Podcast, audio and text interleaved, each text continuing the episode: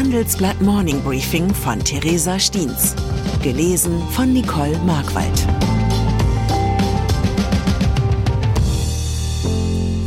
Guten Morgen allerseits. Heute ist Mittwoch, der 16. August. Und das sind unsere Themen. Zukunft verbaut, Selbstständige und die Stagnation. Wirtschaft umgebaut, die Golfstaaten und die Transformation. Rohstoffe abgebaut, Griechenland und die Chipproduktion.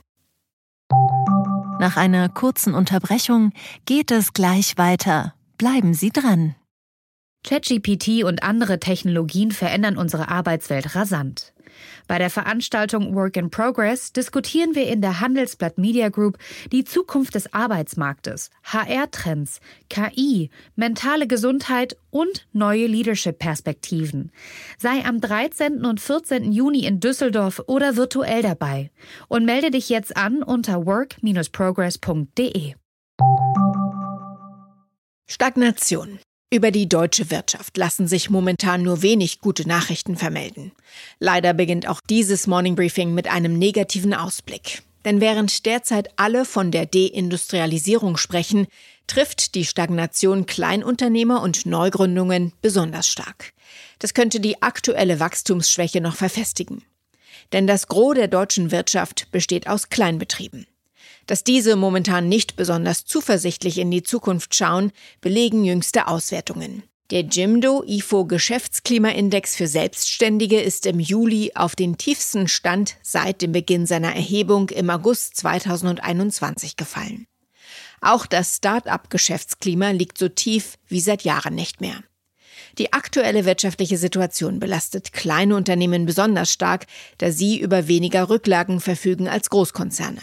Katrin Demmelhuber, Ökonomin am Institut für Wirtschaftsforschung, warnt, Zitat, die deutsche Wirtschaft befindet sich in einer Schwächephase. Die Selbstständigen können sich dem nicht entziehen. Zitat Ende. Grüne Transformation. Es ist wirklich nicht so, als wäre die momentane Lage arm an Herausforderungen für Unternehmen. Während sie sich um die wirtschaftliche Situation sorgen, müssen viele zeitgleich den vielleicht größten Umbau bewältigen, den es je zu bewältigen gab. Die Transformation hin zum klimaneutralen Wirtschaften. Das Thema befördert eine hitzige Debatte. Jana Schimke von der Mittelstands- und Wirtschaftsunion sagt, die Pariser Klimaziele dürften die Wirtschaft nicht abwürgen. Doch gleichzeitig ist es breiter politischer Konsens, dass klimaschädliche Emissionen so schnell wie möglich gesenkt werden müssen.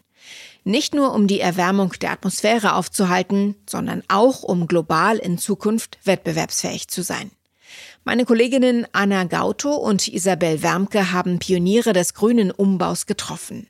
Sie sind dabei der Frage nachgegangen, ob die klimafreundliche Transformation zwangsläufig zur Deindustrialisierung führen muss.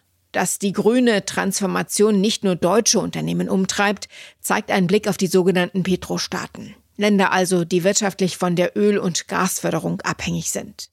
Saudi-Arabien, Katar und die Emirate sind durch den Verkauf fossiler Brennstoffe reich geworden. Doch auch sie stehen vor dem größten Umbau ihrer Geschichte hin zu grünen Energien. Dafür wollen sie ihre Einkommensquellen breiter aufstellen und begeben sich auf gigantische Shoppingtouren im Westen. Fast 52 Milliarden US-Dollar gaben sie dabei im letzten Jahr aus. Im Jahr zuvor waren es noch knapp unter 22 Milliarden. Auf dem Einkaufszettel stehen unter anderem der Chemiekonzern Covestro, der sich bisher noch gegen die Übernahmepläne sträubt. Wenn der staatliche Energieriese ADNOC sein Angebot auf 65 bis 70 Euro pro Aktie aufstocken sollte, könnten die Leverkusener allerdings schwach werden.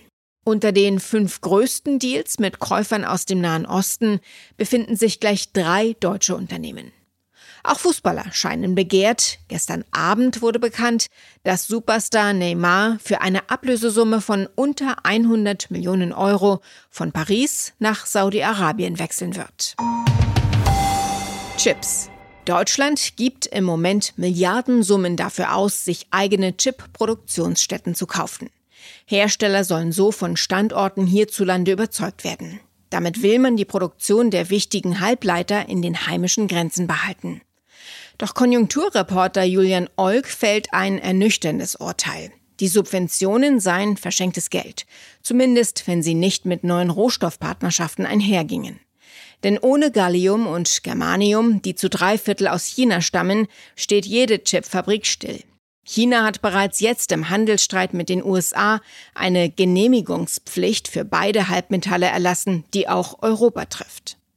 Ein Lösungsansatz für dieses Problem könnte in den Bergen der griechischen Provinz Böotien liegen. Hier liegen die größten Bauxitminen Europas. Das Gestein enthält nicht nur Aluminiumerze, das in Griechenland geförderte Bauxit ist auch besonders reich an Gallium. Die EU-Kommission möchte den begehrten Stoff gerne auf heimischem Boden fördern. Gegenüber dem Handelsblatt verspricht Mineneigentümer Evangelos Mytilineos, Zitat, wir könnten den gesamten Galliumbedarf der EU decken, Zitat Ende. Bis wann er dieses Versprechen einlösen will, präzisierte der Unternehmer allerdings nicht.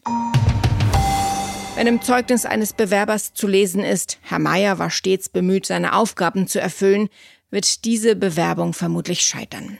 Umso besorgniserregender ist es, dass die Mehrheit der Deutschen ihrem Staat ein eben solches Zeugnis ausstellen würden. Nur noch knapp 27 Prozent sehen die Behörden hierzulande in der Lage, ihre Aufgaben zu erfüllen. Das geht aus einer am Dienstag veröffentlichten Forsa-Umfrage hervor.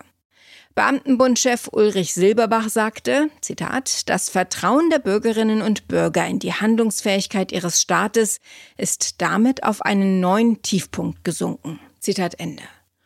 Woran liegt das? Jedenfalls nicht an fehlendem Personal, wie aktuelle Zahlen zeigen. Eher an der Regelungswut des Staates, der seine Behörden regelmäßig selbst überfordert.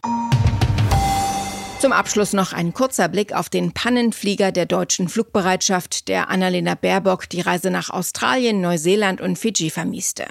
Das sei peinlich für ein Land wie Deutschland, das für seine hervorragenden Maschinen und seine Sorgfalt bekannt ist, kommentiert meine Berliner Kollegin Dana Heide. Wie immer in solchen Lagen bleibt nur, die Situation mit Humor zu nehmen. Das Satireportal der Postillon schlug vor, die Außenministerin hätte stattdessen den Regierungstretroller nehmen sollen. Bis nach Neuseeland bräuchte sie damit allerdings eine ganze Weile. Ich wünsche Ihnen einen guten Tag, an dem Sie schnell an Ihr Ziel kommen. Herzliche Grüße, Ihre Theresa Steens. Zur aktuellen Lage in der Ukraine. Russische Notenbank erhöht Zinsen auf 12 Prozent. Wegen des Verfalls der Landeswährung kam die Zentralbank zu einer Krisensitzung zusammen. Zu Wochenbeginn war der Rubel auf den tiefsten Stand seit Kriegsbeginn abgerutscht. Rumänische Marine sucht nach Minen im Schwarzen Meer. Nach einer Explosion nahe einer Seebrücke im Badeort Kostinesti hat das rumänische Militär damit begonnen, in eigenen Gewässern nach Minen zu suchen. Weitere Nachrichten finden Sie fortlaufend auf handelsblatt.com/Ukraine. Bist du auf der Suche nach Inspiration und Netzwerkmöglichkeiten? Dann ist das Summer Camp der Handelsblatt Media Group genau das Richtige für dich. Treffe über 800 EntscheiderInnen, nimm an interaktiven Workshops teil und werde Teil der einzigartigen Camp Community. Wir wollen gemeinsam mit dir die Zukunft unserer Wirtschaft gestalten und aktuelle Herausforderungen angehen. Erfahre mehr und sichere dir noch heute dein Ticket auf hmg-summercamp.de.